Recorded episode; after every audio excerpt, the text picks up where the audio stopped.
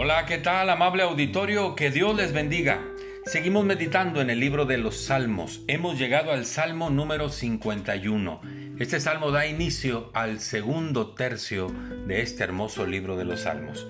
Y este salmo en particular, el 51, es una oración de David por haber cometido pecado delante de Dios. Él estaba muy adolorido, estaba muy quebrantado y se acerca a Dios después de sentirse triste porque había ofendido el carácter de Dios, después de estar arrepentido para decir no lo quiero volver a hacer, entonces se acerca en una oración de confesión.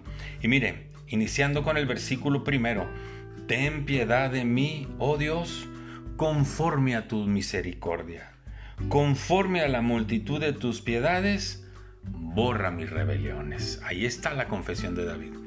Dice el versículo 2, lávame más y más de mi maldad y límpiame de mi pecado. Porque él sabía que había cometido pecado.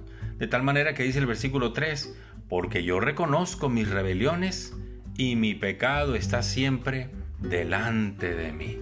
Y cuando comete pecado sabe quién es ofende, a quién es a quien ofende, a Dios desde luego.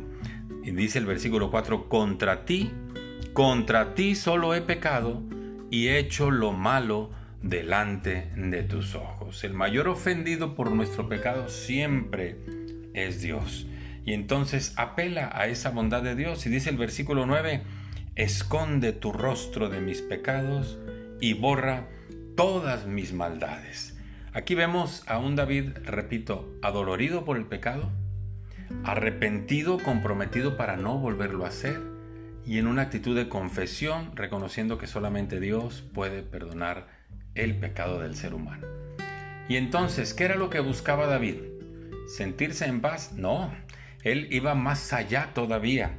Y miren, dice el versículo 10, crea en mí, oh Dios, un corazón limpio y renueva un espíritu recto dentro de mí. David quería un corazón transformado.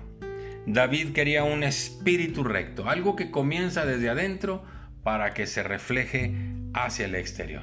David podía haber ofrecido holocaustos y sacrificios para pedir perdón, pero no era lo que Dios quería. Dios quería ver precisamente el corazón adolorido de David, el arrepentimiento, que es el compromiso de no volver a hacerlo, y la actitud de confesión para que entonces se produjera ese corazón limpio y el espíritu recto. Dice el versículo 17, los sacrificios de Dios son el espíritu quebrantado. Al corazón contrito y humillado no despreciarás tú, oh Dios. Yo le invito a que considere cuánto tiempo hace que no se siente dolido por el pecado. Dios quiere ver un espíritu quebrantado y un corazón contrito y humillado. Muchas gracias, que Dios le bendiga, hasta pronto.